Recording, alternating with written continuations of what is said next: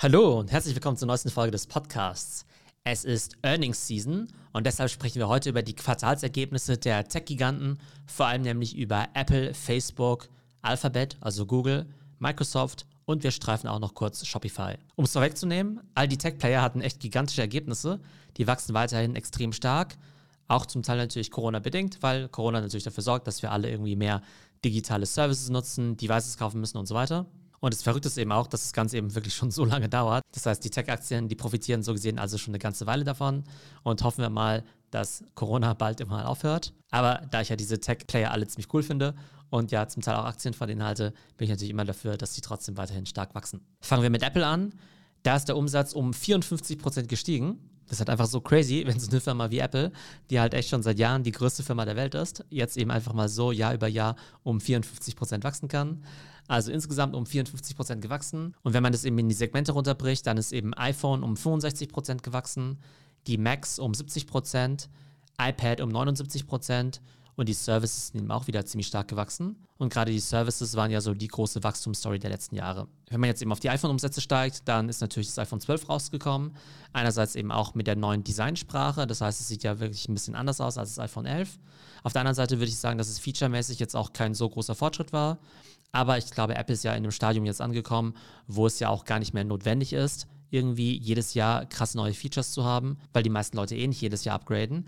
Aber für jeden, der jetzt zum Beispiel von dem iPhone 10 gekommen ist, ist natürlich der Jump zum iPhone 12 natürlich schon ziemlich cool. Gerüchten zufolge verkauft sich das iPhone 12 Mini nicht so besonders gut, wobei ich ja ein großer Fan bin. Ich bin ja vom iPhone 11s Pro Max, glaube ich, ja gewechselt zum iPhone 12 Mini und finde die Größe echt super aber angeblich verkauft es sich eben nicht so gut. Und dass eben Macs und iPads eben extrem stark gestiegen sind, das ist natürlich ziemlich leicht zu erklären durch das ganze Work-from-Home-Thema aber natürlich auch durch das Thema, dass jetzt natürlich ganz viele Leute eben auch von zu Hause eben Homeschooling machen. Und da kaufen sich natürlich die Familien, die es sich leisten können, zusätzliche iPads oder auch MacBooks.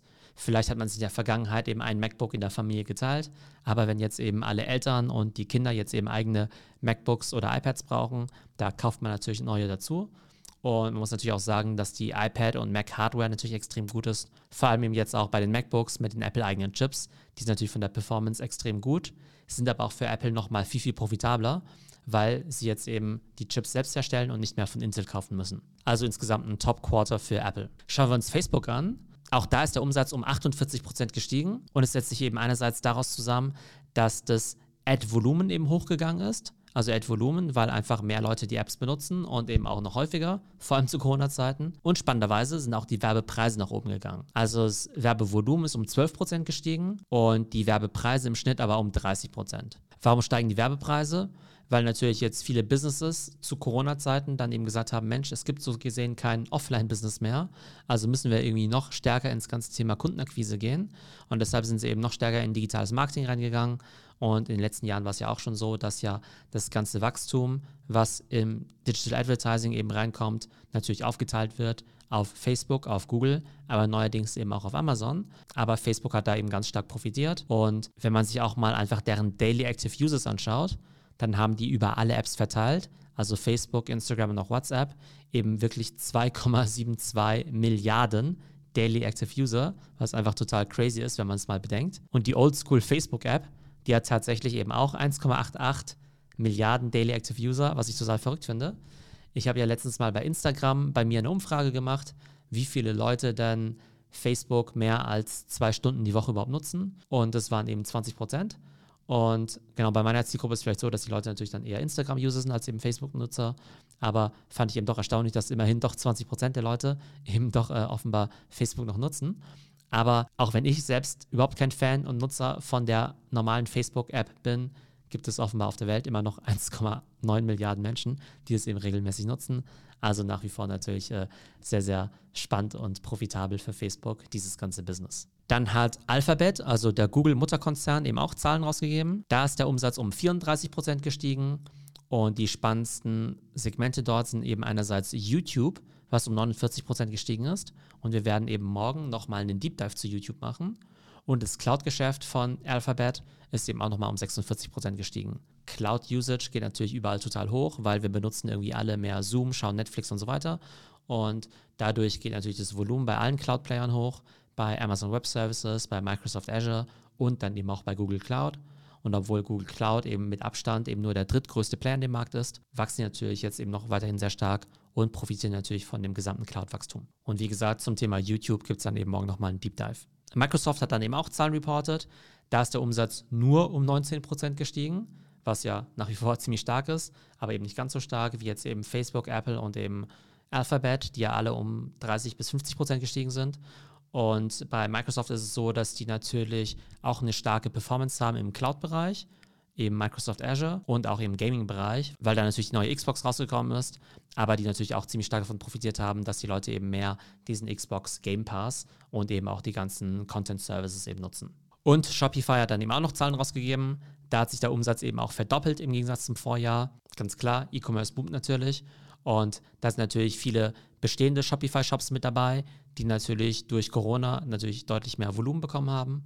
Auf der anderen Seite natürlich auch ganz viele Neukunden, die jetzt eben zum ersten Mal einen Online-Shop eröffnet haben und die eröffnen dann eben das Ganze auf Shopify, was natürlich für Shopify super ist, aber natürlich anderen etablierten E-Commerce-Anbietern zu denken geben muss, weil eben die Standardoption jetzt eben wirklich ist, auf Shopify zu gehen, anstatt zu anderen großen Anbietern. Okay, was bedeutet das jetzt für den Aktienmarkt? Alle fünf Tech-Player, über die wir heute gesprochen haben, haben absolute Rekordergebnisse vorgelegt. Wie sieht es da mit Aktien aus? Kann man da mittlerweile wieder einsteigen? Es gab ja vor ein paar Wochen ja einen ziemlichen Dip bei den Aktienkursen, nachdem es ja zuvor wieder Höchstkurse gab. Und da ist eben die Frage, ist es jetzt eben eine gute Einstiegsmöglichkeit? Also bei Facebook, Google und Microsoft, da sind die Aktien fast wieder auf dem All-Time-High. Ich bin übrigens in keine von denen investiert. Früher war ich mal bei denen investiert, bin aus verschiedenen Gründen dabei rausgegangen. Bei Facebook einerseits, weil ich die Firma eben nicht so toll finde, also nicht so besonders sympathisch. Und bei Google und Microsoft, weil die aus meiner Sicht eben einfach nicht mehr so stark gewachsen sind. Aber die Aktie ist fast auf dem All-Time-High. Das heißt, ich erwarte, dass die Aktien weiter stark steigen, eben nicht ganz so stark, aber man kann eben auch nicht mehr von einem Schnäppchen reden.